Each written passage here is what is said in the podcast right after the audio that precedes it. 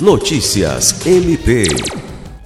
O Ministério Público do Estado do Acre, por meio da segunda Promotoria Especializada de Defesa do Patrimônio Público e Fiscalização das Funções e Entidades de Interesse Social, expediu recomendação à Prefeitura de Rio Branco acerca da fiscalização da contratação pública da empresa responsável pela prestação de serviço de coleta e transporte de resíduos sólidos na capital. O instrumento assinado pelos promotores de justiça Laura Cristina Miranda e Dyson Teles recomenda ao município de Rio Branco que revogue o decreto municipal que homologou o processo licitatório referente à concorrência 001 de 2019 e pede também ao município que avalie a conveniência e oportunidade de convocação das empresas subsequentes, conforme a ordem de classificação do processo licitatório.